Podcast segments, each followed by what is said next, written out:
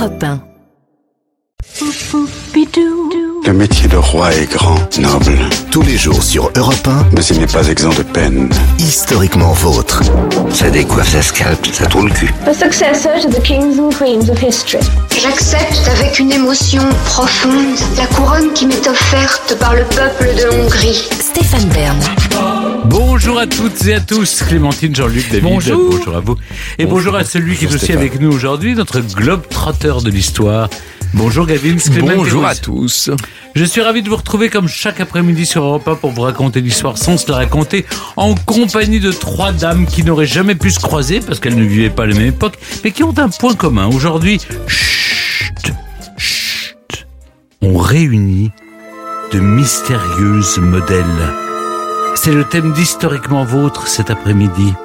À commencer par celle dont on a ignoré l'identité pendant 150 longues années, tout en connaissant parfaitement son intimité. Je vous raconte Constance Quegnot, la danseuse de l'opéra et modèle du peintre Gustave Courbet, à l'origine de son tableau le plus célèbre et le plus provoquant aussi, L'origine du monde. Puis elle, c'est sa vie entière qui est nimbée de mystère. Marthe Bonnard était l'épouse et le modèle du peintre Pierre Bonnard qui en a appris sur elle tout au long de ces 50 années de vie qu'ils ont passées ensemble, mais n'a jamais tout su, vous verrez. Et après les mortes, la vivante, c'est vous, Jean-Luc Lemoyne, qui dresserez vers 17h30 le portrait de notre troisième dame du jour, qui elle aussi a été modèle sans qu'on sache que c'était elle. Oui, celle qui, euh, par le simple fait d'avoir prononcé son nom hier en fin d'émission, a suscité une certaine émotion chez David Castello-Lopez. Écoutez. Oui. Oh. Vanessa Demouy, la comédienne de classe maintenant qui, à ses débuts, a été mannequin pour une célèbre marque de lingerie sans qu'on sache qui elle était puisqu'on ne voyait que ses formes.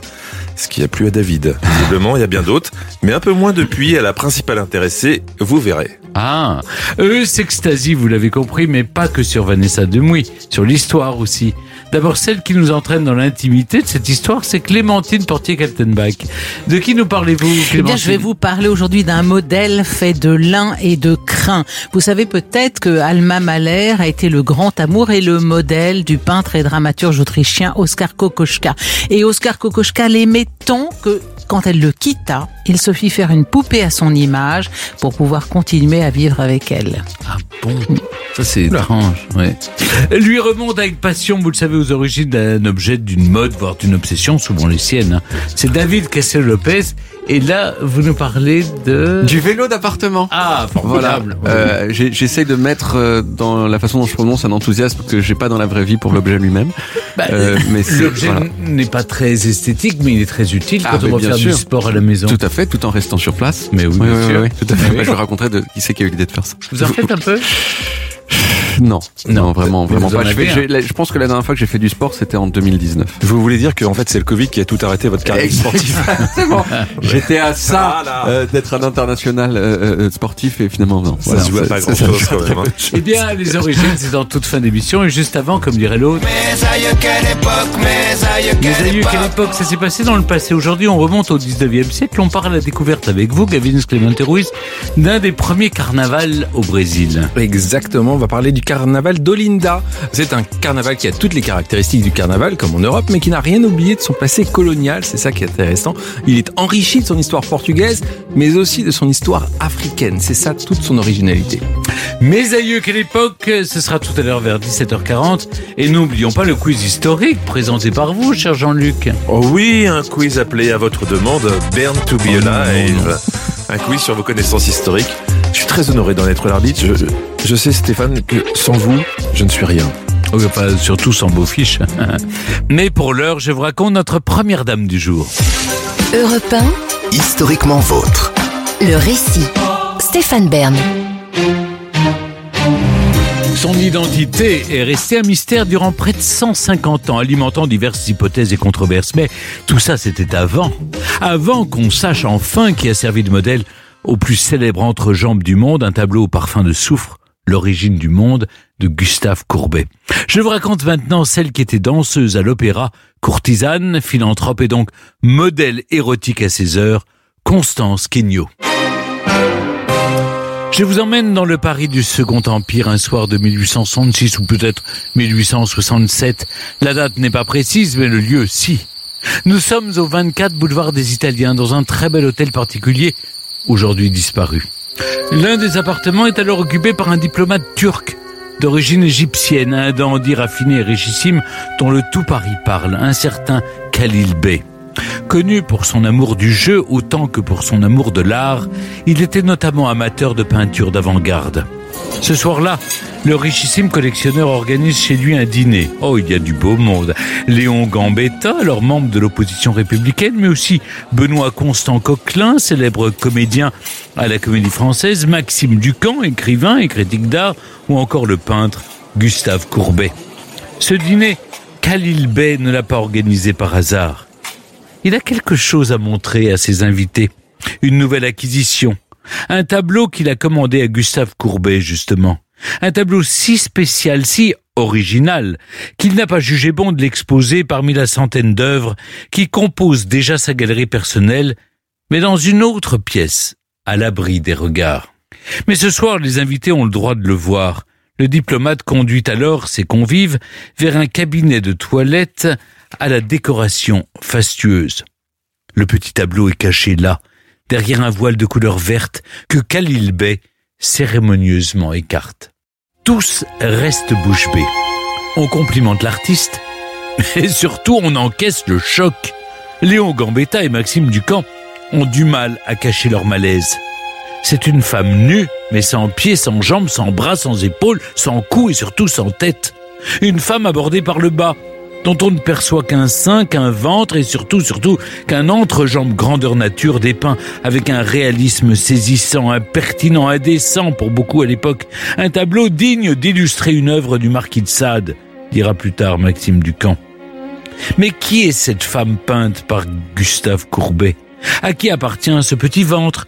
Ces cuisses rondes, ces fesses, ce cette pilosité sombre, ces lèvres à la fois pudiques et indécentes Quel modèle a servi pour peindre ce tableau qu'un jour le monde entier connaîtra sous le nom évocateur de l'origine du monde. Courbet n'en dit mot, semble-t-il. Peut-être Khalil le sait-il, mais lui non plus ne dit rien. Ou du moins, l'information ne filtre pas.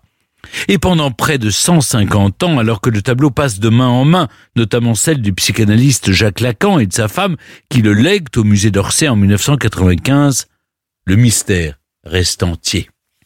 Les rumeurs et les hypothèses vont bon train. Qui peut bien être cette femme qui a osé écarter les jambes devant Courbet? L'une de ses maîtresses, sans doute. Une certaine Johanna Iferman, Dijon l'Irlandaise, peut-être. À moins que ce ne soit une maîtresse de Khalil plutôt. Ou une courtisane. On chauffe, on brûle, mais le mystère reste entier jusqu'en 2018. Et une découverte qui intervient comme un miracle. Au hasard de ses recherches, Claude Chop, biographe spécialiste d'Alexandre Dumas père et fils, tombe sur ce qui fait office de révélation. Dans une lettre datée du 17 juin 1871, exhumée de la correspondance entre Alexandre Dumas fils et Georges Sand, se trouve une phrase étrange. Ce jour-là, l'auteur de La Dame aux Camélias écrit à la romancière pour se féliciter d'un pamphlet qu'il vient de publier à l'encontre de Gustave Courbet. Lui qui est hostile à la commune exècre ce peintre qui a participé, cet artiste lâche et orgueilleux, ce sont ses mots.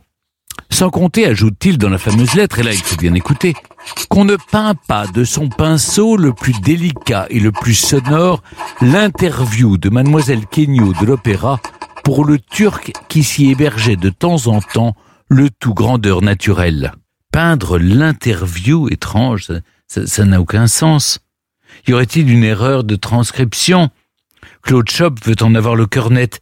Il exhume de la BNF le manuscrit de la lettre et là, surprise, il découvre que ce n'est pas interview que Dumas fils a écrit, mais intérieur. On ne peint pas de son pinceau le plus délicat l'intérieur de mademoiselle Kenyo de l'opéra pour le turc qui s'y hébergeait de temps en temps. Tout c'est clair. Le turc, il n'y a aucun doute, peut-être que Khalil Bey, d'autant que la suite de la lettre, qui parle de deux femmes se passant d'hommes, fait clairement référence à un autre tableau de Courbet, le sommeil acheté par le diplomate. Un plus un font deux. L'intérieur de Mademoiselle Kenyo de l'opéra, peinte pour le turc, ne peut être autre chose qu'une référence à l'origine du monde. Incroyable. Tout ce temps, La réponse était là, à portée de main. Mais qui est cette Kenyo de l'opéra? Claude Job cherche et trouve. Dumas fils a certes mal orthographié son nom, mais l'écrivain retrouve sans mal sa trace. Il s'agit d'une certaine Constance Adolphine Kenyo, dont les archives du Palais Garnier gardent encore la trace. Il y trouve même plusieurs photographies de la danseuse. On l'y voit notamment en tutu, posant de manière gracieuse. Elle a le regard doux, un beau sourire, de beaux sourcils noirs. Ses cheveux sont attachés en un chignon, mais on les devine longs et bouclés. Et son corps, son corps surtout, pourrait être celui du tableau. Sa peau est claire, ses cheveux sont bruns, très bruns. Le contraste est aussi saisissant que sur l'œuvre. Sa taille est fine, mais c'est vrai, ses jambes sont très subtilement potelées. C'est elle, oui, ce ne peut être qu'elle. Et l'enquête que l'écrivain mène sur sa vie grâce à des archives, à des actes de naissance et de décès, à des petites bribes qu'il glane ça et là, va le conforter dans sa conviction. Constance Adolphine Kenyo a 34 ans, quand, selon l'écrivain, elle pose pour le tableau de Gustave Courbet en 1866, 34 ans et déjà une vie de roman. Née de père inconnu le 11 juillet 1832 à Saint-Quentin, dans l'Aisne, elle vit avec sa mère ouvrière illettrée et pauvre. À Paris, où elles se sont installées toutes les deux, Constance s'inscrit à 14 ans à l'école de danse de l'Opéra de Paris. La vie de la jeune ballerine ne fait pas rêver pour autant. Le salaire est misérable et les heures d'entraînement interminables. Devenue danseuse de second rang, Constance ne gagne pas beaucoup plus et se résigne à faire ce que font toutes les danseuses de l'opéra ou presque, courtisane. Auprès de ministres, de financiers, de mondains en tout genre, elle affine ses manières, aiguise son regard, apprend à ferrer ses proies. Et c'est ainsi qu'en 1865, alors âgée de 33 ans, elle parvient à séduire l'un des dandys les plus convoités de Paris, le fameux diplomate turc Khalil Bey. Un homme certes réputé pour sa laideur, mais surtout pour sa prodigalité. Féru de jeu autant que d'art, le Bey, comme elle l'appelle, fait d'elle à la fois sa maîtresse et son porte-bonheur. L'année suivante, subjugué par un tableau érotique de Gustave Courbet, Khalil Bey lui fait une commande. Courbet lui en réclame 20 000 francs. Le Bey négocie. Pour ce prix, il aura deux tableaux, un grand et un petit nu. Le modèle du second, à la demande du diplomate, doit être Constance, sa maîtresse. Peut-être un secret de polichinelle à l'époque, mais qui restera enfoui plus d'un siècle. Pourquoi? Possiblement parce que Constance Kenyo devient, au fil du temps, une femme respectable et riche, une femme cultivée, philanthrope, une parisienne très en vue, qui a su au fil du temps tirer profit de ses amants pour s'en affranchir.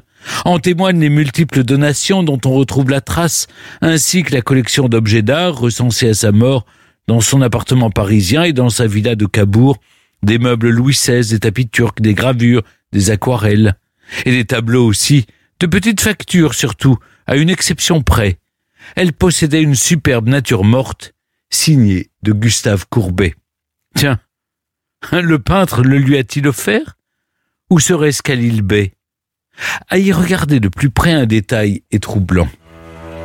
Au milieu des bouquets et des plantes en pot, au milieu des iris, des tulipes, des primes verts et des camélias, fleurs associées aux courtisanes d'ailleurs, une grande fleur attire toute l'attention.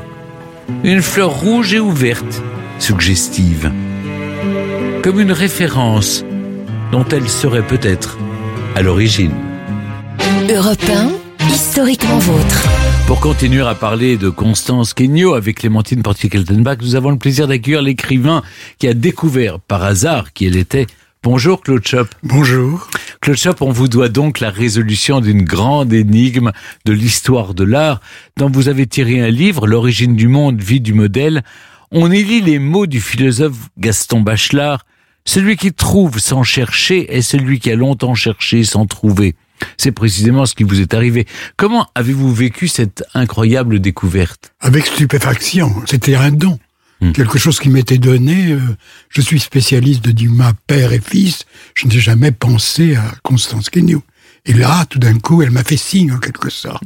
Donc c'était un moment assez étrange. J'ai été comme sonné.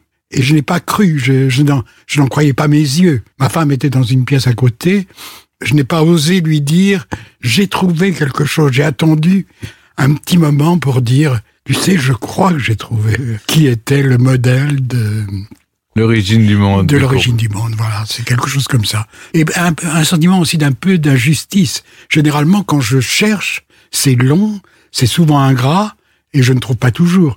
Là, je ne cherchais pas et j'ai trouvé, ce qui est quand même étrange. Hmm.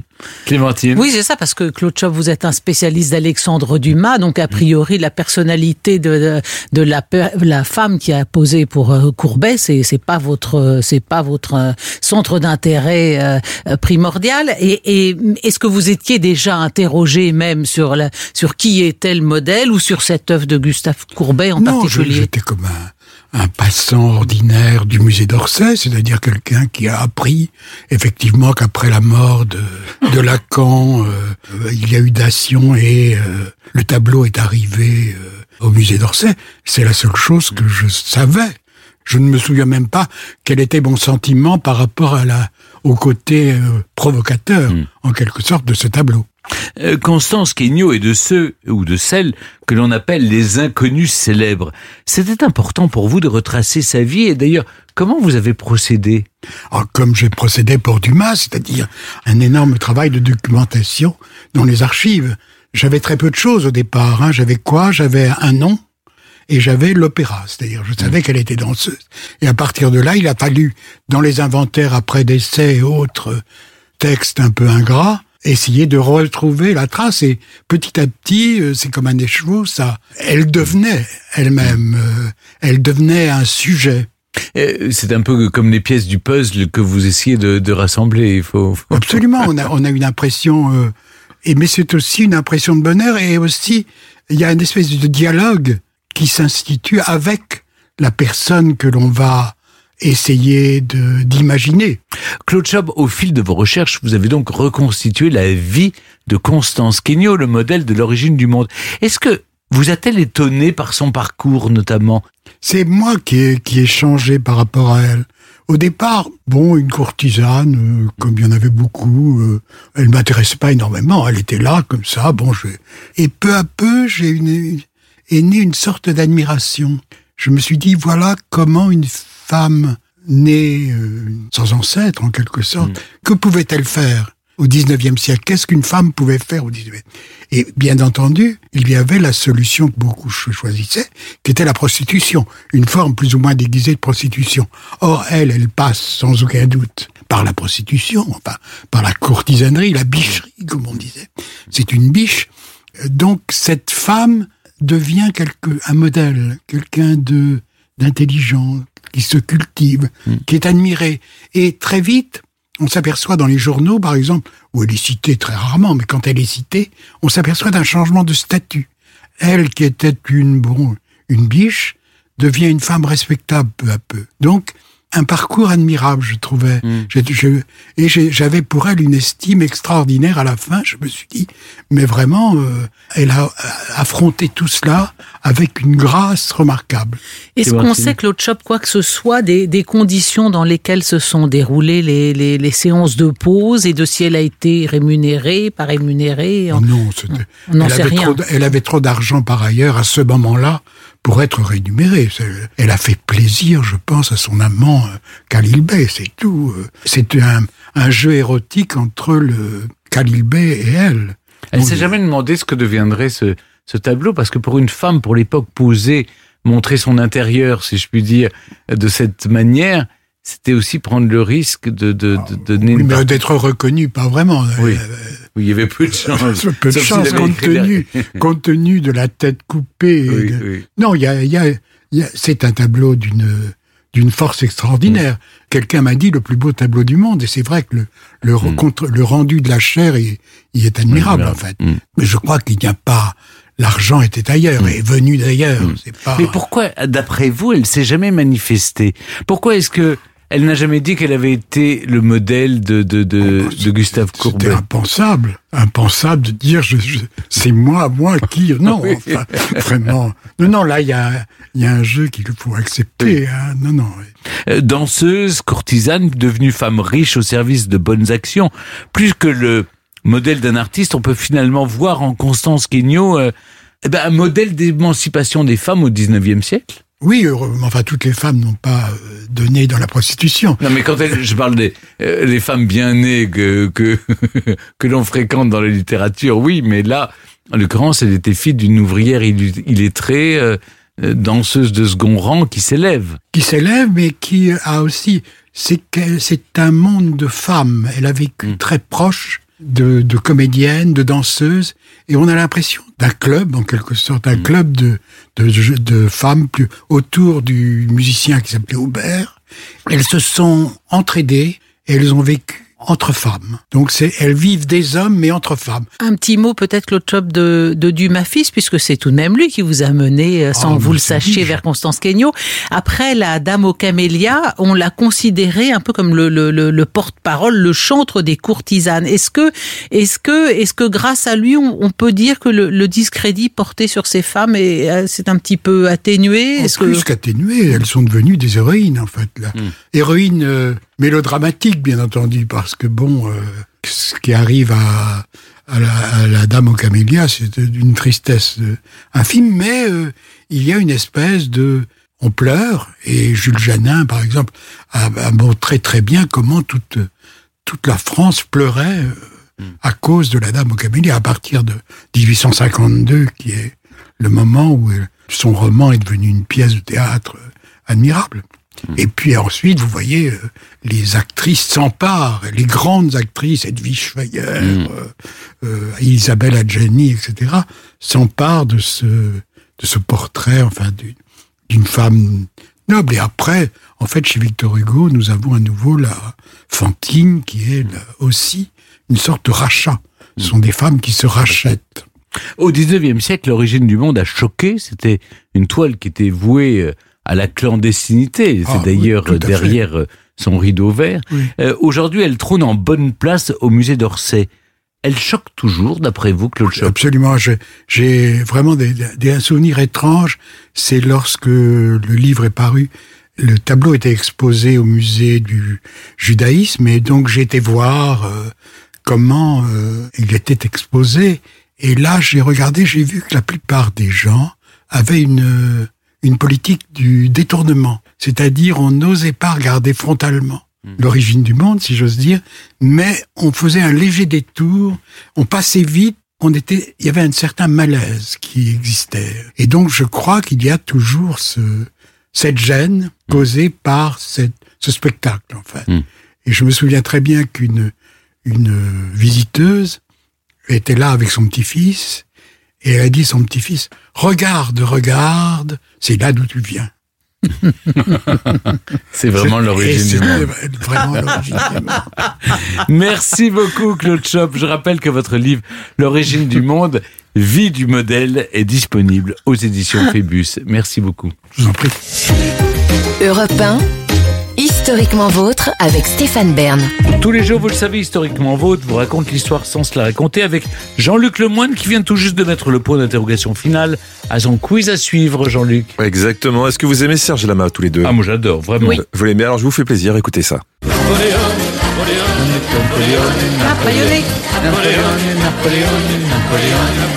Alors, d'après vous, de quoi on va parler? Napoléon. Bravo. Bon, bah, j'ai tout dit. Hein. Mais avant cet affrontement, Jean-Luc, eh bien, je vais lui laisser la parole. Clémentine Portier-Kaltenbach qui nous raconte des histoires dont elle seule a le secret. Dans l'intimité de l'histoire.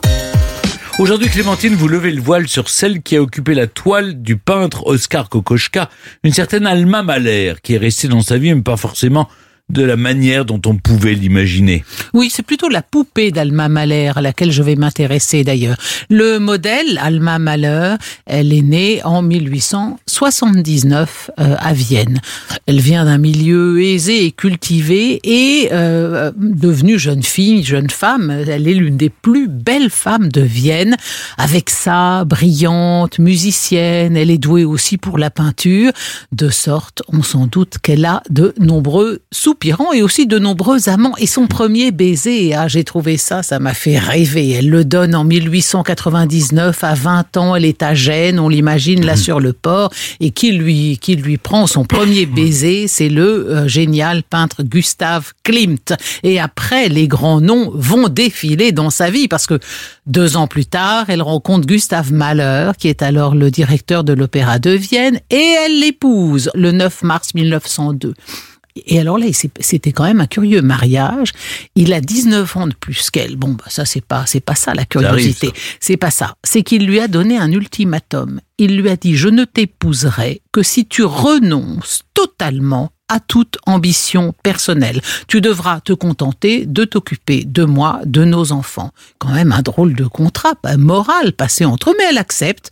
Elle accepte. Le problème, c'est que quand on accepte de, de, de, renoncer à son talent, de renoncer à ce qu'on aime, en l'occurrence la peinture et surtout la musique, parce qu'elle deviendra par la suite une, une très bonne compositrice, eh bien, c'est évidemment générateur de frustration dans le mariage. Puis on finit par en vouloir à celui qui exige ça de vous. Et ça, et ça ne va pas louper. Elle va va chercher des satisfactions en dehors de, de son foyer et elle noue une idylle encore avec un, un, un homme très brillant, l'architecte Walter Gropius.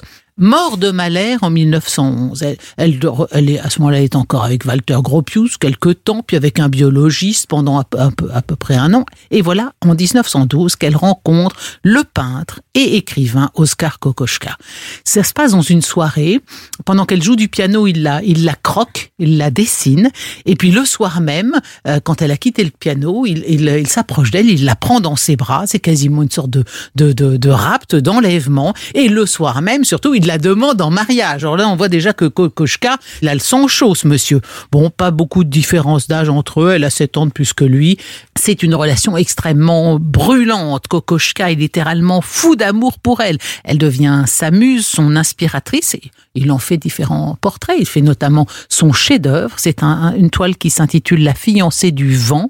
Ils sont tous les deux représentés allongés l'un près de l'autre, comme deux amoureux à l'abri d'une tempête. Il va vraiment, elle elle l'inspire, elle lui inspire des choses magnifiques. Il crée pour elle six éventails où il représente à la fois leur, leur histoire d'amour et, ses fantasmes.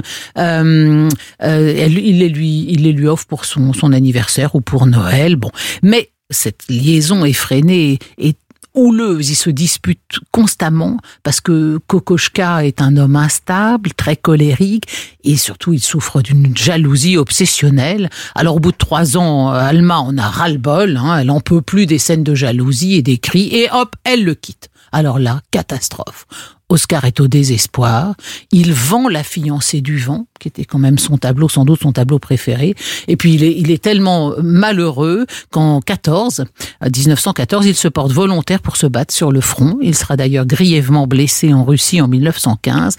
Qu'est-ce qui se passe pendant que lui est en train de se battre en Russie? Eh bien, Alma épouse Walter Gropius. Alors à la fin de la guerre, quand euh, Kokoschka revient à Vienne, eh ben il découvre que Alma a épousé Gropius. Alors là, il est au fond du trou, et c'est là qu'il a quand même l'idée extrêmement bizarre de commander à une certaine Hermine Moss, qui est une à la fois marionnettiste et costumière de théâtre euh, à Munich, il lui commande une poupée de lin et de crin à l'image d'Alma, grandeur nature. Il lui envoie un portrait de sa maîtresse et il demande que soient respectés toutes sortes de détails. Il faut des vrais cheveux, des vrais dents, la réalisation de, de ce mannequin, dents. des vrais dents, bah oui, on a planté des vrais dents dans le, dans le mannequin. La réalisation du mannequin va prendre six mois. Lui, de son côté, à Vienne, il réunit des vêtements, des sous-vêtements, des chaussures qui ont appartenu à, à Alma Mahler. Il donne son avis absolument sur tout. Il écrit à la, à la, à la costumière à Munich, euh, les yeux, les paupières, les mains, les pieds, les seins. Alors il est très, très, très, très, très occupé par les seins. Il, il lui écrit les seins, s'il vous euh, je les aimerais plus détaillés. Pas de mamelons saillants, mais plutôt irréguliers. Ne les faites pas ressortir qu'au moyen d'une certaine rugosité. Il appelle sa, sa poupée quand il la reçoit, euh, il l'appelle la dame bleue, il va la peindre d'ailleurs. Et comme, comme il est quand même un petit peu borderline, vous l'avez compris, ah oui, Kokoschka, hein, c'est un homme, c'est un homme d'excès. Alors il, il vit avec cette, cette poupée, il reçoit souvent ses visiteurs. Lui, alors, il recevait ses visiteurs. Très souvent, il était habillé dans une sorte de nuisette rouge qui avait appartenu à à Alma Malheur. Donc vous imaginez, vous sonnez à sa porte, vous voyez débouler ce, très bel homme, d'ailleurs en nuisette rouge, mais avec sa dame en bleu, son mannequin, eh bien il l'emmène se promener en calèche, il l'invite à l'opéra, il organise des fêtes en son honneur et il embauche même une femme de chambre pour s'occuper de son mannequin et qui, qui l'habille, si vous voulez, qui l'apprête tous les jours de façon différente. Et puis bon, bien sûr, il la peint, il la peint beaucoup, c'est quand même son métier. Hein. Et puis forcément, on l'imagine, cette poupée ne peut être que décevante, c'est pas la vraie, elle est un petit peu inerte, cette, cette dame. Alors il s'en lasse et il écrit, après l'avoir dessinée et peinte encore et encore, j'ai décidé de m'en débarrasser. J'étais à présent guéri de ma passion, j'ai donc donné une grande soirée champagne avec musique de chambre, au cours de laquelle ma femme de chambre, Hulda, a présenté la poupée dans ses plus beaux atours pour la dernière fois. Quand l'aube s'est levée, j'étais assez ivre comme tout le monde, je l'ai décapité dans le jardin et j'ai cassé une bouteille de vin rouge sur sa tête. D'ailleurs, il va être interrogé à la, à la, par la police à ce sujet, parce qu'il y a des passants qui ont vu une femme nue et décapitée, qui se sont demandé ce qui se passait. Alors, qu'est-ce qui nous reste de tout ça? Il reste trois tableaux de la femme en bleu, ou Poupée Alma. Bah, je vous invite à aller les regarder sur Internet, et quand vous verrez le modèle, bah, vous comprendrez le désarroi du peintre, car la, la poupée est quand même loin, loin, loin d'égaler le modèle Alma Mater. Merci beaucoup Clémentine.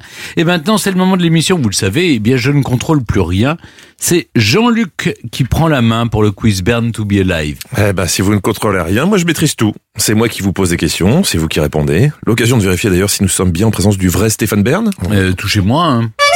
Effectivement, c'est bien lui. Une question pour vous Stéphane pour commencer. Longtemps, on a cru que Stéphane, vous étiez un agent double pour le compte du Grand-Duché du Luxembourg, tout le monde le sait.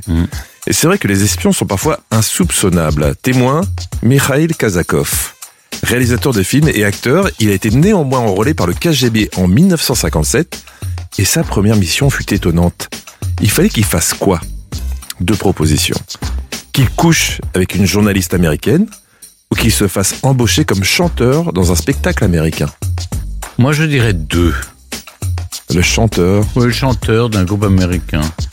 Parce que coucher, enfin, vous couchez une fois avec la, avec la, la, la journaliste. Oui. Et après, il se passe Mais quoi là, c'était avec une comédienne, Ah bah. pas avec une Non, non, journaliste. non, non, avec une journaliste. Les deux propositions, c'est soit il a couché avec une journaliste américaine, ou il s'est fait embaucher comme chanteur Ah, dans bah, un spectacle américain. dans- en 57, voilà, s'il avait il aurait pu coucher Bon, avec oui. une journaliste influente, elle-même épouse d'un politicien. Hmm. Ah, Ok, d'accord. Ah non, non, non, j'ai rien dit. Hein. Il a couché. il a couché, on vérifie.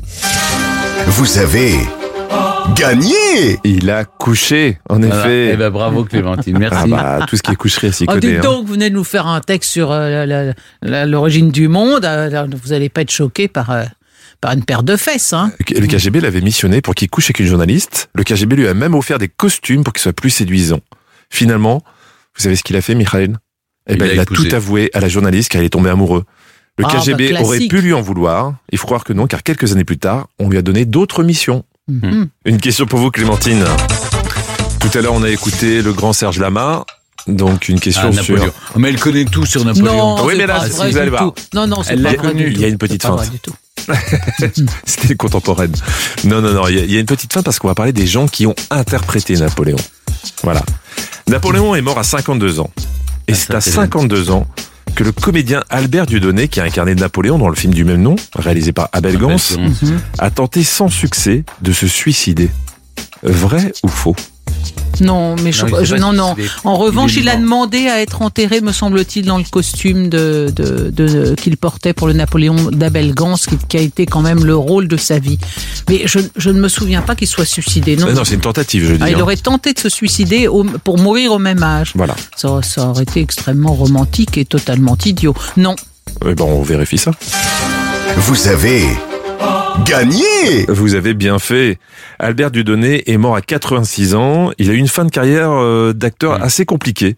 Ils n'étaient pas nombreux à lui donner des rôles. Sacha Guitry l'a fait. On- On dit même qu'un jour, il lui a confié un rôle avec une seule phrase. Et vous savez ce qu'a fait Albert? Il a proposé que le personnage devienne bègue pour que le rôle dure plus longtemps.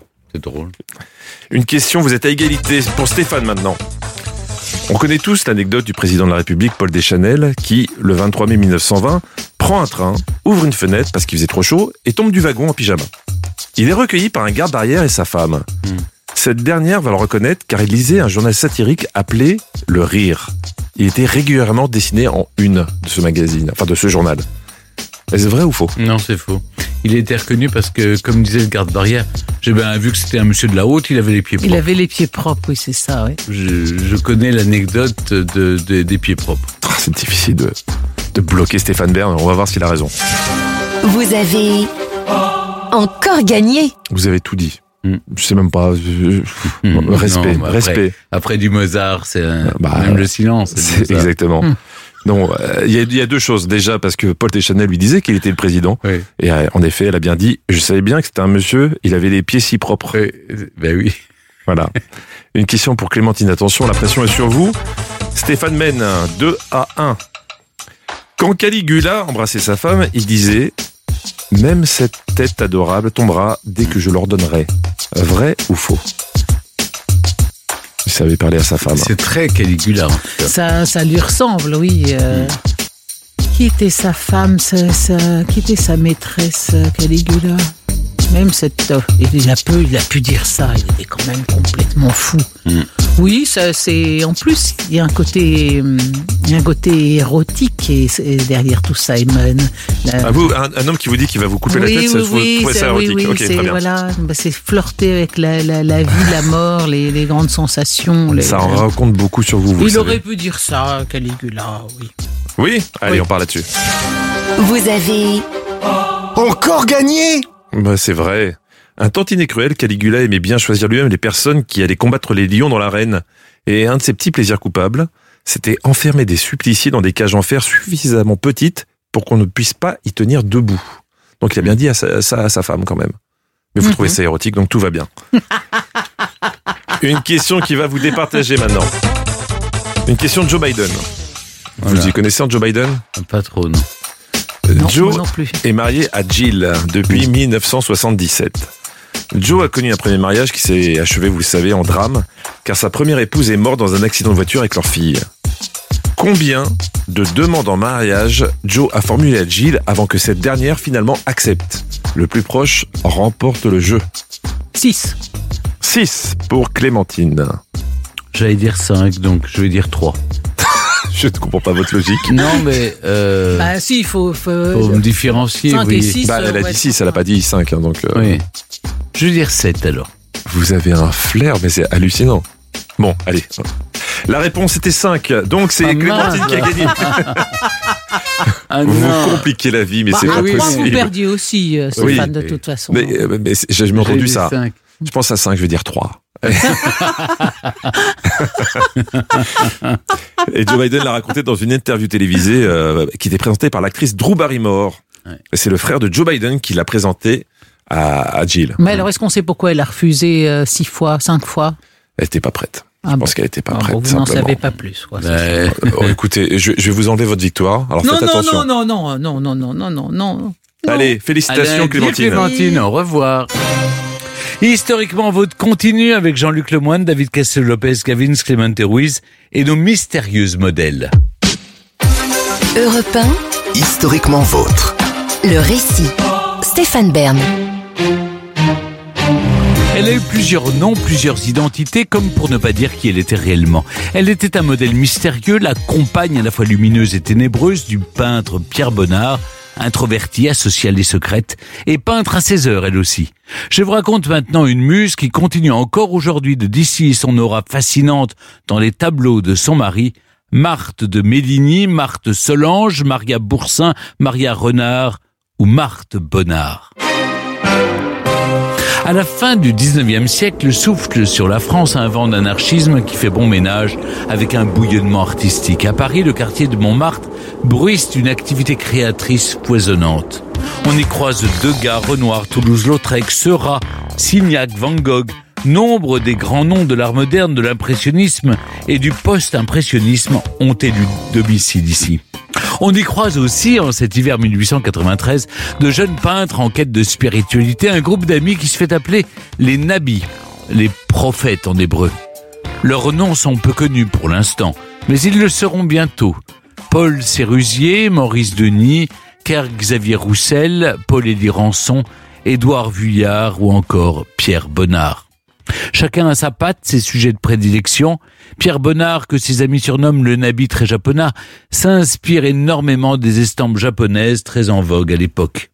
Le jeune peintre a 26 ans, c'est un bourgeois, loin des clichés sur les artistes bohèmes.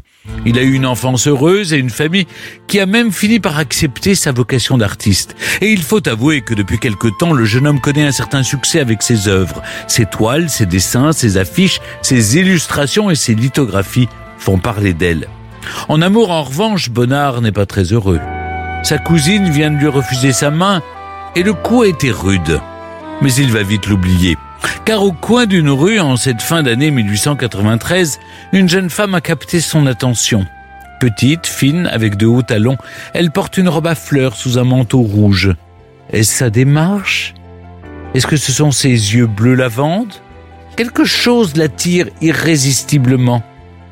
Ce n'est pourtant pas dans ses habitudes, mais il la suit, jusque dans une boutique de fleurs. Il comprend qu'elle y travaille et décide d'attendre la fermeture. L'attirance est trop forte. Quand elle ressort des heures plus tard, il lui dit un timide bonjour, s'excuse de sa conduite, mais voudrait lui parler et faire peut-être quelques pas avec elle. Elle lève la tête, le regarde. Il est grand, beaucoup plus qu'elle, mais son regard doux, ses vêtements impeccables et ses lunettes rondes lui inspire confiance, l'attire même. Je m'appelle Pierre Bonnard, je suis peintre. Et vous? Elle répond avec une seconde d'hésitation. Je m'appelle Marthe de Méligny, je travaille dans les fleurs. Et je suis orpheline. Ces quelques mots échangés marquent le début d'une très grande histoire d'amour. Une idylle qui durera jusqu'à la mort, mais une idylle basée sur un mensonge.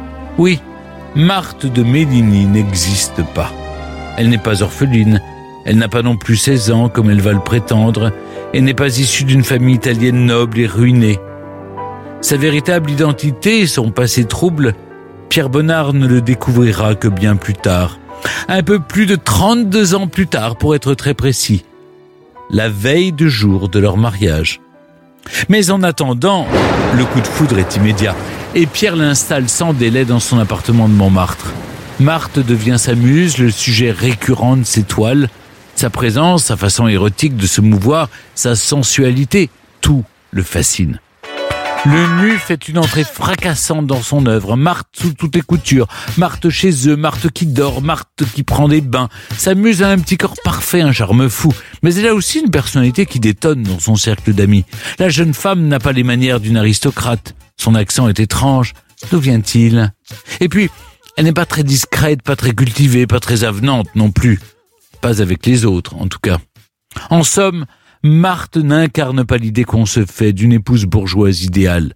Et Pierre Bonnard, d'ailleurs, mettra de longues années à la présenter à sa famille. Lui, si lisse, si sobre, si élégant, a choisi une compagne excentrique dans sa manière de s'habiller, sauvage et farouche. Sa santé, il est vrai, est fragile, très fragile. Elle est asthmatique. Et ses humeurs peuvent être moroses. Mais les années passent et le couple reste soudé. Ils aiment tous les deux la campagne et passent le plus clair de leur temps en dehors de Paris, en Normandie, en bord de Seine, sur la côte atlantique. S'ils préfèrent le calme aux mondanités, Bonnard apprécie voyager et voir ses amis. Quant à Marthe, elle rechigne de plus en plus à sortir, à voir du monde. Exclusive, elle voudrait garder son peintre rien qu'à elle. Mais c'est peine perdue. Lui qui voyage beaucoup à l'étranger et sans elle, qui peint de jeunes modèles, multiplie les aventures. Notamment avec une blonde sculpturale que l'on voit dès 1918 apparaître dans plusieurs de ses tableaux. Pierre Bonnard a déjà 51 ans et René Monchatis, c'est son nom, en a 30 de moins. Marthe le sait, semble-t-il. Peut-être même accepte-t-elle une sorte de ménage à trois. Mais la rivalité existe bel et bien. Une source raconte que Pierre, lors d'un voyage à Rome en 1921, aurait même demandé René en mariage. Peut-être. Mais c'est Marthe qu'il va finalement épouser, quatre ans plus tard, le 13 août 1925. Une décision sûrement responsable du suicide de la jeune Renée un mois plus tard. Un mariage, un drame et une révélation. Puisqu'il se marie, Pierre découvre la véritable identité de Marthe. Son nom, son âge, ses origines. Pas de Marthe de Méligny, pas d'orpheline aristocratique, mais Maria Boursin, fille d'un menuisier d'une couturière du Berry. La découverte est-elle un choc? Sans doute est-il. Il ne fait pas de vagues, en tout cas. Peut-être que cela ne change rien. Peut-être aussi ne veut-il pas remuer un passé qu'il pressent douloureux. Et il l'est, en effet. Maria Boursin a perdu son père quand elle avait 6 ans et une sœur de 2 ans plus âgée qu'elle quand elle en avait 12. Deux drames précoces. Puis un autre, en 1899, la mort d'un frère de 25 ans alors qu'elle vit déjà avec Pierre. On sait qu'elle voit encore sa famille, sûrement en cachette, car elle est témoin du décès de ce frère. Sur l'acte rédigé par l'officier civil, d'ailleurs, une mention très étrange. Maria Boursin, femme renard. Était-elle mariée avant Pierre? Est-ce la raison de leur mariage tardif? Pierre était-il au courant?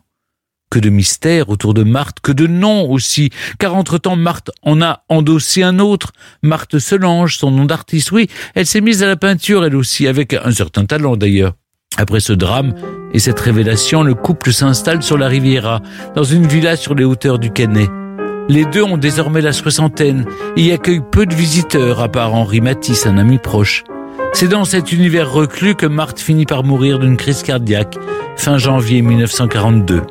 Cinq ans plus tard, presque jour pour jour, Pierre Bonnard la suit dans la tombe pour peut-être découvrir encore quelques mystères. Europe 1, historiquement vôtre. Pour continuer à parler de Marthe Bonnard, nous avons le plaisir d'accueillir une écrivaine qui a justement sondé ces mystères. Bonjour Françoise Clorec. Bonjour. Françoise Clorec, vous êtes l'auteur du livre L'Indolente, le mystère en Marthe Bonnard. L'Indolente, c'est le titre d'une des nombreuses toiles sur lesquelles Pierre Bonnard a représenté Marthe. Que fait-elle sur ce tableau? Pourquoi cet adjectif pour la qualifier? Effectivement, ça paraît un peu étrange. Le tableau s'appelle aussi Femme assoupie. Donc on voit qu'elle est euh, qu'elle est décontractée, mais quand même, quand on regarde bien la toile, on voit que son orteil est un peu crispé, que elle est pas si euh, indolente que ça. Mais ça fait partie des nombreuses questions qu'on peut se poser sur Marthe et son mari. Donc j'avais choisi le titre de mon livre parce que c'est une toile de Bonnard qu'on connaît et que Marthe y est quand même euh, offerte, je dirais, Mmh, au regard. Euh, Ce qui fascine dans, dans l'histoire de, de Pierre et Marthe Bonnard, c'est ce mensonge sur les origines de Marthe qui dure 32 ans. Pourquoi, selon vous, a-t-elle menti? Pourquoi a-t-elle voulu taire son vrai nom, Maria Boursin, et même jusqu'à l'existence de sa vraie famille? Ah oui, oui, oui, mais ça reste une question quand même, parce que moi je peux interpréter ce que je me suis pas euh, interdit de faire, et je me suis dit que elle sortait quand même d'une enfance difficile, avec des, des morts dans sa famille, euh, pas d'argent apparemment. euh, j'ai discuté beaucoup avec la petite nièce de, de Marthe qui s'appelle Pierrette Vernon, qui elle pensait que, que le père de Marthe était vraiment euh, un homme difficile. Donc, je- à mon avis, elle est partie et elle a dit c'est fini, je, je vis autre chose. Et elle rencontre cet homme. C'est un bel homme, Bonnard. Enfin, je sais pas si on, on- on peut se rendre compte, mais il est grand, il a des lèvres sensuelles, il est voilà, il représente pour Marthe quand même peut-être une façon aussi de s'échapper de ce passé. Donc peut-être qu'elle s'est dit, vous savez beaucoup de peut-être dans mon histoire, mais elle a peut-être hésité une seconde en se disant, voilà, c'est peut-être ma chance. Et sa chance, c'était peut-être justement de se présenter libre, libre d'un passé, libre d'une famille pas glo- très glorieuse. Donc voilà. Et elle lui dit, et ça, je crois que c'est très important, que elle est orpheline, qu'elle est noble, une vieille famille euh, italienne qui a disparu, et voilà, elle peut démarrer autre chose, vierge. Mais en fait, elle avait, elle, elle a menti surtout parce qu'elle avait deux ans de moins que lui et pas Oui. dix ans. Elle Euh, voyait oui. en cachette sa mère et sa sœur, alors qu'elle avait prétendu qu'elle est- qu'elle avait plus de famille. Mais au fond, qu'est-ce qui unissait euh, ce couple qui ne se connaissait finalement pas totalement? Parce qu'on dit que ce qui, ce qui unit un couple, c'est c'est de se connaître l'un l'autre. Alors c'est vraiment le contraire. Moi, je pense que Bonnard, il avait bon essuyé un refus de la part de la cousine. Peut-être était-il euh, assez pur dans les histoires sexuelles, j'en sais rien évidemment, mais peut-être que Marthe euh, l'a entraîné vers euh, un monde nouveau où la sensualité, la sexualité, sans doute les a accrochés tous les deux. Et peut-être que c'est à partir de ça. C'est pour ça que la toile, l'indolente, elle est parlante. Parce que c'est vraiment un moment d'après la mort. D'ailleurs, la toile d'avant, c'était un paysage très sage du Dauphiné. La même année, il va peindre une autre toile qui me paraît très importante aussi, qui s'appelle L'homme et la femme. On voit que il y a déjà un peu de temps de passer entre l'indolente comme ça offerte sur le lit et la toile L'homme et la femme où on voit Marthe nue sur le lit, j'allais dire comme d'habitude, ou comme d'habitude chez les peintres. Mais Bonnard, il se montre nu aussi sur, sur cette euh, autre toile. Et il y a un paravent qui les sépare. Donc on se dit peut-être que déjà, ça n'allait plus si bien que ça. Je ne sais pas. Encore une fois, ce sont des suppositions. Kevin Euh, La relation qui unissait justement Marthe et Pierre Bonnard a duré près de 50 ans, Oui. euh, pendant laquelle il n'a jamais cessé de la représenter, vous venez de le dire. Est-ce qu'au fil des décennies, justement, on va constater une évolution euh, dans sa façon de, de la peindre? Alors un spécialiste de la peinture de Bonnard dirait peut-être oui. Moi, je crois pas. Euh, je pense que Marthe, elle apparaît sur ses toiles toujours jeune et belle, même quand elle meurt pendant 4 ou 5 ans, il va continuer à la peindre jeune et belle. En fait, je crois vraiment, si ça a marché tant de temps, c'est qu'il l'a habillée de son désir, de sa vision, de son fantasme, peut-être, peu importe finalement ce qu'elle était. Ce qui comptait, euh, c'était, enfin, ce qui comptait, moi je suis, je suis intimement convaincue que la seule chose qui intéressait Bonnard, c'est de peindre. Donc cette femme lui permettait de peindre. Elle, elle écartait tous les gens qui s'approchaient de lui. Euh, elle avait un caractère quand même qui faisait qu'on n'avait pas très envie de pas très venir. Elle n'était pas oui. très avenante, elle était pas très aimable apparemment. Donc voilà, il- je crois que Marthe lui convenait parfaitement et réciproquement. Vous racontez qu'après qu'il ait découvert la vérité sur les origines de sa femme, il a peint une toile. Oui, moi j'adore ça chez Bonnard, c'est qu'en fait il raconte pas sa vie, il peint. Et si on regarde toutes ses toiles, on, on comprend quand même ce qu'il vit et ce qui se passe. Et là, il a fait une toile et on voit le paysage euh, du Canet à travers une fenêtre. À droite, on voit sur un balcon à côté le visage à demi coupé de Marthe et en premier plan, il y a un livre qui s'appelle Marie. Et il est posé sur un dossier. Et donc, on peut imaginer que c'est sa façon à lui de nous dire, bah voilà, c'est Marie. En plus, à côté, il y a un encrier, un porte-plume et une feuille blanche, comme si il allait écrire une Un nouveau nouvelle. chapitre, une Voilà, nouvelle vie. exactement. Il fait avec, je dirais. Jean-Luc Marthe Bonnard s'est elle-même s'est illustrée en tant que peintre. Quelle reconnaissance elle a eue de son vivant? Est-ce est-ce qu'aujourd'hui ces, ces toiles ont la cote? Moi, j'adore ce qu'elle fait. Mais voilà, après, il faut soumettre ça au public. Mais en tout cas, de son vivant, Bonnard s'est arrangé pour qu'elle expose dans la galerie où lui-même exposait. Et l'expo a eu beaucoup de succès. Et je crois qu'elle a vendu 25 pièces de, ce- de son exposition. Euh, Oui, mais c'est très étonnant. Enfin, si vous avez envie de jeter un œil, parce que c'est un petit côté naïf, mais c'est fort. Puis ça ressemble pas à du Bonnard, hein, c'est elle. Euh, Françoise Clarec, dans votre livre, vous rappelez qu'après la mort des époux Bonnard, les mensonges longtemps euh, proférés par Marthe sur ses origines et sa famille ont déclenché une affaire judiciaire retentissante aux origines d'une nouvelle loi. Euh, oui, Mais une jurisprudence. Mais Qu'est-ce qui s'est passé Bah Alors, je vais pas rentrer dans les détails parce qu'il faudrait euh, deux émissions pour Ouais. 16 ans de procès. Pour résumer, si on peut, à la mort de Pierre Bonnard, euh, évidemment, il avait des neveux avec qui il s'entendait très très bien. euh, donc les neveux sont apprêtés à hériter normal, normalement, quoi. Et je pense que euh, le notaire, peut-être les marchands d'art aussi, sont dit c'est pas possible que quelqu'un ait pas du tout de famille, ça peut pas exister. Donc ils se sont mis à chercher. Ils ont vite trouvé.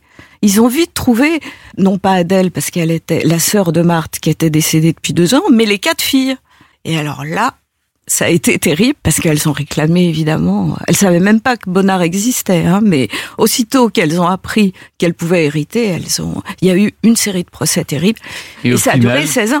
Alors au final, je dirais c'est Wildenstein qui a racheté. oui. Enfin bon, je là non plus, je vais pas me Oui. lancer là-dedans. Et c'est quoi cette jurisprudence alors? Alors la jurisprudence, c'est le droit moral euh, des artistes à, hum, à conserver la propriété de leur œuvre, même quand cette œuvre n'est pas signée. Ils ont le- le- l'artiste a le droit de rester le propriétaire exclusif. C'est plus comme les meubles où on- on- après un divorce ou une mort, on se partageait euh, de- le- les meubles en deux. Bien Quoi. Alors les Oui. toiles, on a acquis ça Hmm. quand même. C'est une bonne chose. Merci beaucoup, Françoise Cloarec. Votre livre L'Indolente, le mystère Marthe Bonnard est paru aux éditions Stock. Et votre dernier ouvrage, Dans l'ombre de sa sœur, le dernier secret de Colette, est disponible chez Phébus. Et Voilà. je rappelle que c'est l'année Colette. Donc Voilà. ça tombe bien. Merci, beaucoup. Merci à vous. Europe 1, historiquement vôtre. Stéphane Bern. Aujourd'hui, dans Historiquement Vôtre, avec Jean-Luc Lemoyne, David Kessel-Lopez et Gavin Clémente Ruiz, on réunit de mystérieuses modèles. Après Constance Kenyo et Marthe Bonnard, vous nous racontez, Jean-Luc, Vanessa de Mouy. Au début des années 90, celle-ci a en effet posé anonymement pour la célèbre marque de lingerie Obad, et plus précisément pour sa célèbre campagne publicitaire, les leçons de séduction. Mais d'après vous, comment est-elle restée anonyme sur les photos? Réponse A. Elle portait un masque de Donald. Réponse 2. Parce qu'à l'époque, personne ne la connaissait. Réponse 3. Parce qu'honnêtement, c'est pas le visage que vous regardiez le plus, bande de dégueulasses. Réponse 4. Son visage n'apparaissait pas sur les photos. Son visage. C'est 4. C'est 4, c'est 4. 4, vous l'avez dit tout à l'heure. C'est la première fois où vous êtes aussi calé sur un sujet. c'est quand même très très bizarre. hein. non, mais vous avez dit, Puis je vous avez souviens. dit qu'on voyait pas ces photos et que d'ailleurs ça l'avait énervé. Oui, mais d'habitude vous m'écoutez pas. Mais surtout, moi, je m'en souviens très, très, très Mais bien. on- a bien compris. Vous avez c'était gardé fou. les photos Non, mais c'était, c'était pendant des années une campagne de pub incroyable. Exactement. En effet, bravo. Le visage de Vanessa Demouy n'apparaissait pas sur les photos, ni ses pieds d'ailleurs, ce qui est logique, vu qu'Obat vend des dessous chics et pas des tongs. Mais d'où vient cette idée de, de montrer des corps féminins sans visage? D'un PDG macho et sexiste de l'ère pré-MeToo Eh ben pas du tout. Pas du tout. Elle vient d'Anne-Charlotte Pasquier, à l'époque jeune PDG de la marque. En 1992, celle-ci veut changer la vision de la lingerie et décide de s'adresser directement aux femmes.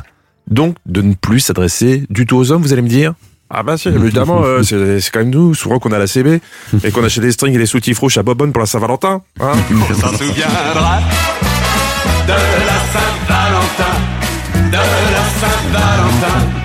Oh oui, on s'en souviendra. Bref, il faut évidemment encore cibler les hommes. Donc les photos de la nouvelle campagne de pub Obad, certes raffinées et en noir et blanc, présentent des modèles ultra sexy avec courbes et cambrures. David Castello-Lopez s'en souvient encore. Lui qui a découvert à l'époque que le tissu de son pyjama était très extensible. Mais il faut surtout cibler les femmes. Chaque photo s'accompagne ainsi d'un message drôle et parfois à double sens. Une leçon de séduction donnée par une femme aux autres femmes pour faire craquer leurs hommes. Exemple, leçon numéro 5, feindre l'indifférence. Vous vous en souvenez? Ou bien leçon numéro 10, poser le piège et attendre. Ou encore leçon numéro 12, il s'évanouit, composer le 15. Non, ça c'est le son de l'ancienne sirène du SAMU, parce que la sirène du SAMU aujourd'hui c'est ça. Ouais. Du coup, vous avez remarqué, on a l'impression qu'ils vont plus vite. Hein Alors qu'en fait, non. Quand ils t'amènent aux urgences, tu peux toujours mourir en chemin. Surtout les embouteillages. C'est ça. Mais au moins, t'as l'impression de mourir à Manhattan. C'est plus sympa que dans la banlieue de Roubaix. Mais revenons à Vanessa Demouy. Si elle reconnaît aujourd'hui euh, avoir posé pour les leçons de séduction, a priori les numéros 5 à 12, ça l'agace d'en parler. Non pas qu'elle regrette d'avoir montré son corps, non. Si c'est bien payé, elle est comme vous et moi, Stéphane. Elle est prête à en montrer un peu. Ce qui l'agace, c'est qu'elle avait fait à l'époque un contrat de mannequin détail, c'est-à-dire non reconnaissable. Et pour ce type de contrat, les droits de reproduction, enfin pas avec le mannequin, les droits de reproduction photo, ne sont pas proportionnels au nombre d'utilisations. Ainsi, malgré l'énorme succès des leçons de séduction, Vanessa Demouy n'en a pas profité financièrement. Heureusement, elle avait bien d'autres cordes à son string. Vanessa Demouy née le 5 avril 1973. Fille unique d'une directrice d'agence de mannequins, sa voix est a priori toute tracée. Je dis a priori parce que bon, faut quand même avoir le physique. Oui. On est d'accord. Moi, par exemple, j'ai essayé d'être mannequin détail. Ils ont bien examiné tout mon corps. Ils m'ont dit éventuellement un ongle pour des pubs de jeux de grattage, mais il fallait pas espérer plus.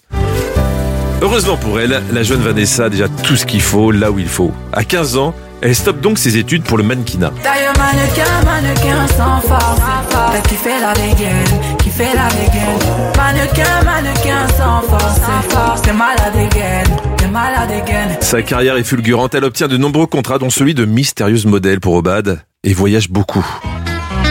Mais son rêve à elle, hein, depuis tout petite, c'est de devenir toiletteuse pour chiens. Elle veut démêler des nœuds dans les poils, faire des, des shampoings antiparasitaires, les rincer, les brosser, les sécher, les tondre, leur couper les griffes et surtout sa passion, nettoyer les oreilles. Non, non, je dis n'importe quoi, c'était juste pour relancer votre intérêt. Son rêve de Bah, j'ai réussi parce que là, j'ai. Vous y avez cru, hein Mais oui. Ouais, non, non. Je me dis, mais pourquoi toi, de ce Je sais que à un moment, faut, faut parler de toilettage pour chien pour vous intéresser, Stéphane. Oui. Donc je- j'en j'en glisse, même si c'est faux. Ils ont, ils ont rendez-vous d'ailleurs. euh, C'est vrai? très, très prochainement. vous, vous, vous comptez faire une coupe différente? Euh, non, non, non, non, la coupe TKL. euh, la pointue, base, la base, la base. En tout cas, Vanessa Domi, rien à voir. Son rêve de petite fille est beaucoup plus classique, devenir comédienne. Et en 1992, elle y parvient. Elle décroche parmi 7000 candidates le rôle de Linda de Mercé dans la nouvelle sitcom d'M6, Classe Mannequin. Une série pour ados qui décrit la vie de garçons et de filles apprentis mannequins. C'est d'imaginer les jours qu'on a passés ou les souvenirs. Ça vous rappelle des choses Hein? Pour Vanessa Doumi, c'est pas vraiment un rôle de composition, mais peu importe. Avec 120 épisodes de 26 minutes, la série est un énorme succès. Faut dire aussi que dans les épisodes de 5 à 12, elle est juste en soutif petite culotte. Non, c'est une blague ça aussi. Hein, C'était juste euh, rapport aux leçons de séduction. En revanche, et c'est pas une blague, Vanessa Demouy s'essaye aussi à la musique. Vous vous en souvenez de ça? Elle a chanté. Elle a chanté. Après avoir interprété le générique de Classe Mannequin, elle sort en 95 son premier album intitulé Rêve de fille. Écoutez bien. Viens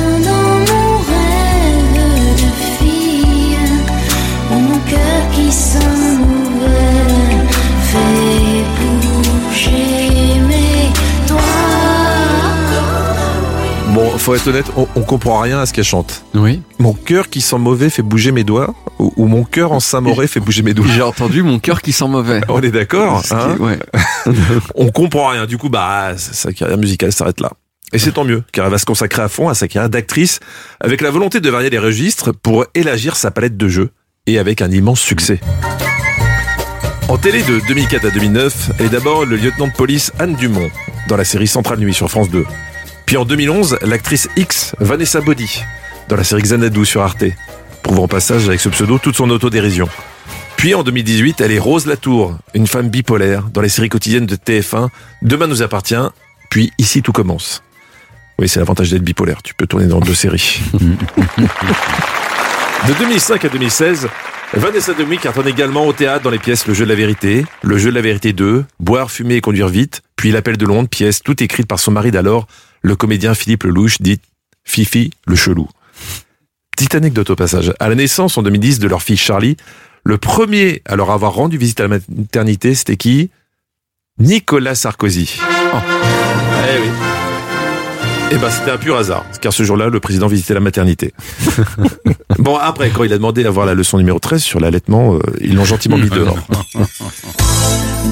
Non, parce que sa poitrine, Vanessa Demouy veut bien encore la montrer, mais seulement pour des bonnes causes. Comme par exemple en 2010, où elle a posé seins nus pour une campagne contre le cancer du sein.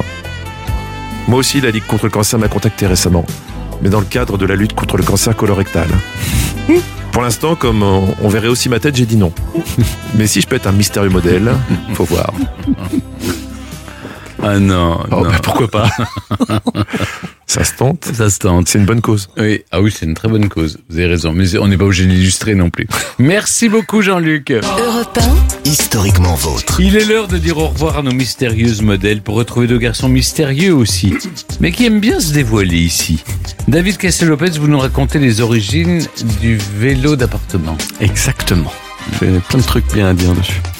Mais avant ça, comme chaque jour, mes aïeux quelle époque, ça s'est passé dans le passé. Aujourd'hui, on remonte au 19e siècle et on part à la découverte avec vous, Gavin Clemente Ruiz, de l'un des premiers carnavals du Brésil, le carnaval d'Olinda. Ouais, c'est un carnaval coloré qui traduit bien l'histoire du pays, le choc de deux cultures, alors celle des colons portugais d'un côté et des esclaves africains de l'autre. Alors à l'origine, les carnavals, carnaval ça vient de carner la viande Viande. et lévarer, ôter, retirer la viande. Donc ce sont les quelques jours de fête avant le carême, un moment de fête qui commence après l'ép- l'épiphanie et qui atteint son sommet avant le mercredi décembre et la résurrection du Christ à Pâques. Alors ce sont à l'origine des fêtes païennes, grecques, romaines, qui ont été euh, reprises par la religion catholique ensuite. Au Portugal, pays de confession catholique. On appelle cette période l'entrudo. On se déguise, on brûle des poupées avant de célébrer le renouveau. Des fêtes que les colons portugais vont importer au XVIe siècle en débarquant au Brésil. Il faudra attendre pourtant le XIXe siècle pour que des carnavals tels qu'on les connaît aujourd'hui euh, s'emparent du pays. Celui de Rio, qui est certainement le plus connu, euh, jusqu'à Recife, en passant donc par Olinda. Et Olinda, c'est donc une ville. euh, Exactement, exactement. Euh, C'est, ça veut dire oh la belle. Hein Linda, Euh, no- notre, Linda. notre portugais. euh, On, on peut dire ça dans la rue alors. ah oui. Oh, la belle. Oh Linda. Oui. C'est ce qu'aurait euh, dit le capitaine euh, Duerte Coelho, exactement, en débarquant en 16 Coelho.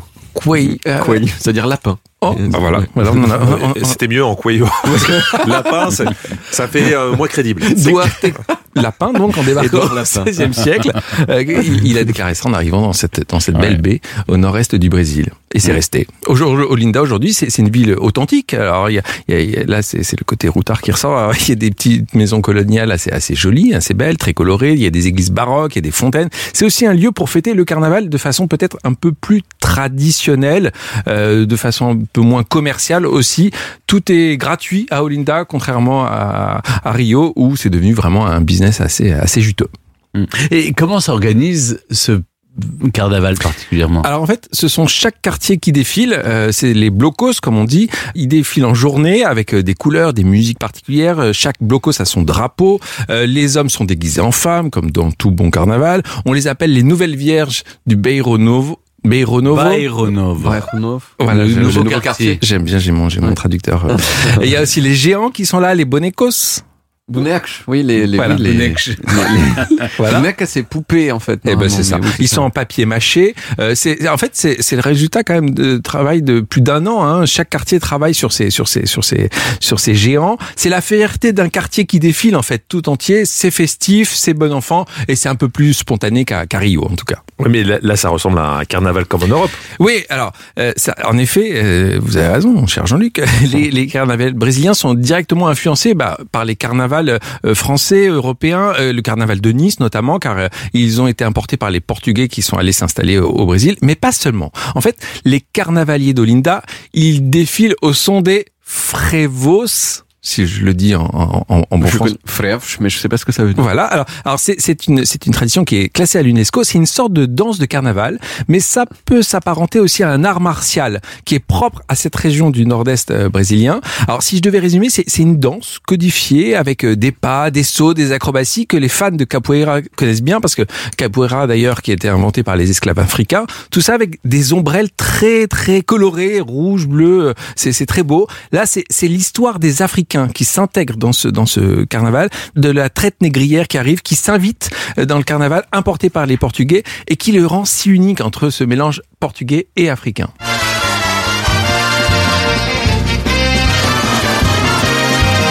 C'est la musique que l'on entend à Olinda, qui est donc le résumé de l'histoire du Brésil à travers la danse et le chant. Il y a aussi les maracatu qui défilent en s'inspirant des, des cérémonies euh, liées au couronnement des rois du Congo. Faut pas manquer non plus un autre grand moment du carnaval de Linda, c'est la nuit des tambours silencieux. Euh, c'est l'ambiance de la ville qui devient vraiment très étrange. C'est la nuit, il y a ces répercussions, il y a ces percussions qui rythment les pas des participants euh, pour une nouvelle fois marquer l'histoire des Africains qui sont arrivés au Brésil. C'est vraiment un moment terriblement émouvant que ce, ce carnaval de Linda. Euh, Vous le disiez, Gavin, sans préambule, ce carnaval, c'est le reflet de cette société euh, métissée et héritée du passé portugais et africain. Exactement, et on continue sur des aires de fête chaque année pendant ces quatre jours de célébration en février ou en mars, ça dépend, de marquer cette histoire qui est vraiment très très riche, le tout en musique, en couleur, sans rien oublier du passé. Eh ben bravo, merci beaucoup Gavin pour cette découverte du carnaval de Linda au Brésil. Oh la belle, oh Linda. Euh, héritage du passé colonial portugais et africain né au 19e siècle et toujours célébré aujourd'hui. Mes aïeux, quelle époque. Europe 1, historiquement vôtre avec Stéphane Bern. Les origines. Pour clore cette émission, on remonte aux origines, toujours avec Jean-Luc Lemoyne et Gavin Clément Ruiz, et surtout avec vous, David Castel-Lopez. Bon, on- aujourd'hui, on risque de faire un peu de surplace, hein, puisque vous nous racontez les origines du vélo d'appartement. Oui, il y a eu un moment de ma vie où euh, j'avais euh, vraiment pas beaucoup d'argent. C'était euh, vers euh, le milieu du quinquennat euh, de Nicolas Sarkozy. Euh, Il y a rien de cause à effet. Même pas, mais c'était un peu plus douloureux peut-être avec tout ce qu'il avait dit. Alors, euh, faut s'entendre, hein, j'avais j'avais très peu d'argent par rapport à maintenant, mais j'avais suffisamment d'argent pour manger à ma faim, avoir un toit sur la tête et boire euh, régulièrement des demi en terrasse. Mais quand même, j'étais à euh, 20 ou 30 euros près toujours. Et un jour, je me suis dit, c'est pas parce que j'ai pas beaucoup d'argent qu'il faut pas que je sois fit comme un athlète.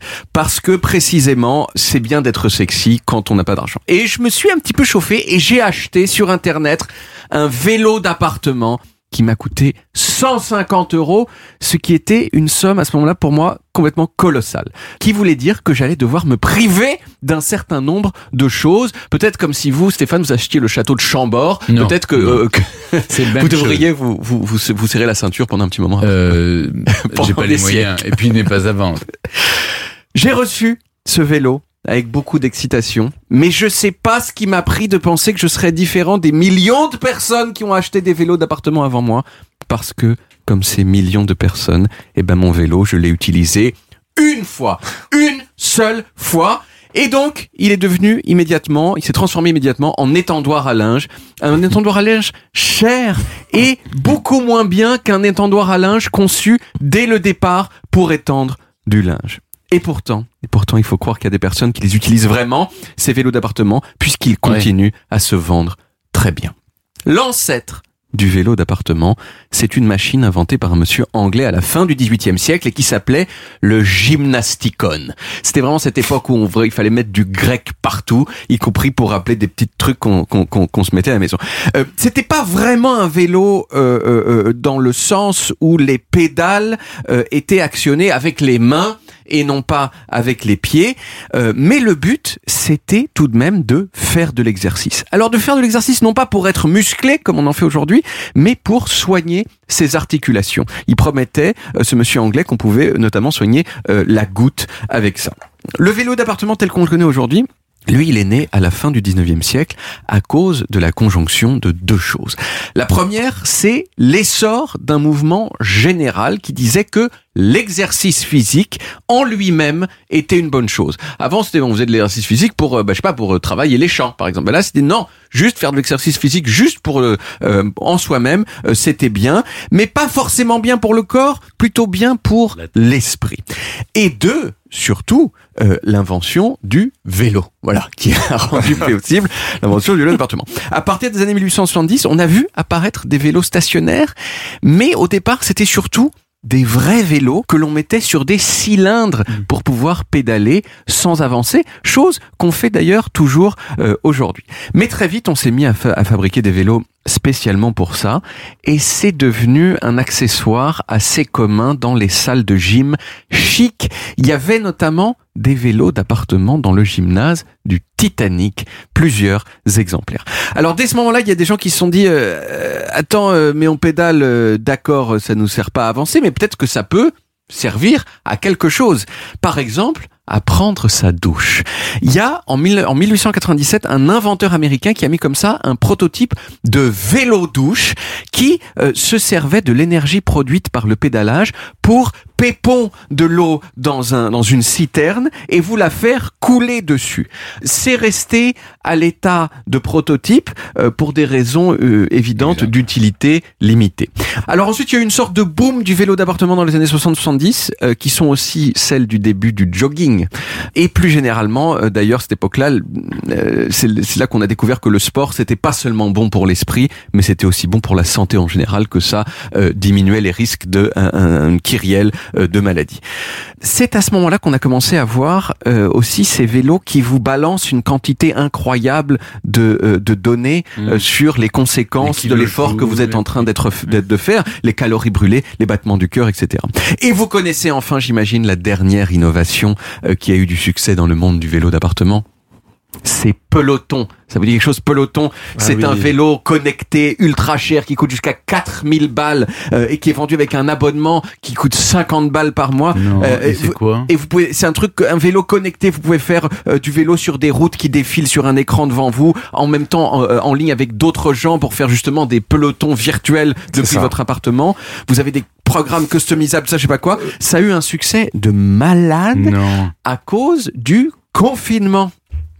Attendez, si vous mettez votre vélo d'appartement devant la télé, oui, ça fait la même chose. Ça fait bah non, parce que sinon vous risquez d'avancer dans Amour, ou gloire et beauté, alors que là vous êtes sur une route. quand même. Voilà. Et puis si vous a- et si vous arrêtez de faire du vélo sur la route, la route ça elle s'arrête aussi. Bon, il y a une sorte de petit truc. Je suis d'accord que c'est pas non plus une révolution euh, centrale, mais en tout cas euh, c'était en tout cas la dernière innovation en date Ouais. sur le, le vélo d'appartement. Euh, et comme euh, le truc c'est que comme beaucoup de choses qui ont eu du succès, euh, qui, ont eu du succès pendant le confinement, euh, c'est retombé comme un soufflé après le confinement. Aujourd'hui la start-up Peloton qui valait 50 millions milliards de dollars au moment du confinement, elle en vaut plus que 5. Ça a été divisé par 10. Et il y a fort à parier qu'au moment où je vous parle donc, il y a des centaines de pelotons à 4000 balles qui sont utilisés pour faire sécher du linge. Moi-même, d'ailleurs, je réfléchis à m'en acheter un prochainement en souvenir de mes erreurs. Et qu'est-ce qui est devenu votre vélo d'appartement que vous avez acheté Je- sous le règne de Sarkozy Exact. Je, je vous remercie de, de prendre de ces nouvelles. Alors, je l'ai donné un an après ça Mmh. à un, un ami à moi euh, qui s'appelle euh, Mounzour et qui l'a utilisé lui-même beaucoup plus que moi, même si ça a fini de la même façon, mais pendant plusieurs mois. Et ça lui a permis euh, de devenir, de perdre énormément de poids et devenir encore plus musclé et encore plus beau qu'il n'était avant. Voilà. Très bien. C'est vrai qu'on perd l'utilisation première de, de l'appareil, mais surtout, ça, ça vous pourrit la décoration de votre appartement. Quand même. Ça, il faut en parler aussi. C'est ça. En fait, il faut, avoir moi, des- j'avais acheté ça et un rameur. Ah oui. Et le rameur sous le lit. Ah, la qui prend la poussière. On fait une mal, fois, hein. une fois. On fait une fois. Oh là là. Mais il y a des gens, ils sont très minoritaires, mais qui ont la discipline, et c'est Ouais. parmi les gens que. Moi, que- j'essaye maintenant. Ouais, ouais. J'essaye. Vous, vous faites quoi? Du tapis de course? Non, je fais du vélo d'appartement. Mais vraiment? Ah, Vraiment. Pas quand je suis là à la radio. Oui. Mais sinon, euh, j'en fais 30 minutes, oui. C'est remarquable. Voilà. Merci beaucoup David. On retrouve les origines en podcast sur toutes les applis audio et en vidéo sur YouTube, Dailymotion et sur le site europe1.fr. Vous pouvez également retrouver toutes nos émissions. Voilà, historiquement vôtre, c'est terminé pour aujourd'hui, mais on revient lundi dès 16h avec toute l'équipe et surtout avec trois nouveaux personnages qui ont une couleur à leur nom. Madame de Pompadour, tombée en amour pour le roi et pour le rose aussi. Un rose qui a fini par porter son nom. Puis Paul Véronèse, le peintre qui a mis de la couleur sur ses toiles, et une en particulier qui a fini par lui être associée, le vert. Et vous, Jean-Luc, vous nous raconterez une styliste star qui a aussi une couleur à son nom qu'elle a elle-même créée. Oui, une sorte d'auto-hommage. Je vous raconte Sarah Lavoine et son bleu Sarah, son, son bleu Lavoine, son bleu Sarah Lavoine. On a hâte. Alors, à lundi les amis, bon week-end à tous. Retrouvez Historiquement Vôtre tous les jours de 16h à 18h sur Europe 1 et en podcast sur europe1.fr.